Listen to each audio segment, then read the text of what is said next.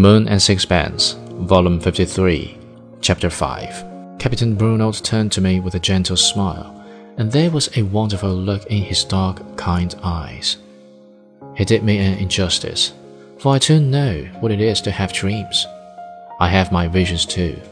In my way, I also am an artist. We were all silent for a while, and Tiare fished out of her capacious pocket a handful of cigarettes. She handed one to each of us, and we all three smoked. At last, she said, Since Monsieur is interested in Strickland, why do you not take him to see Dr. Coutras?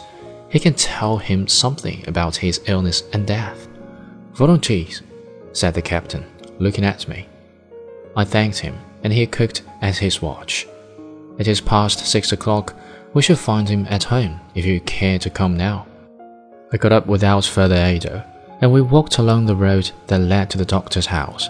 He lived out of the town, but the Hotel de Flore was on the edge of it, and we were quickly in the country.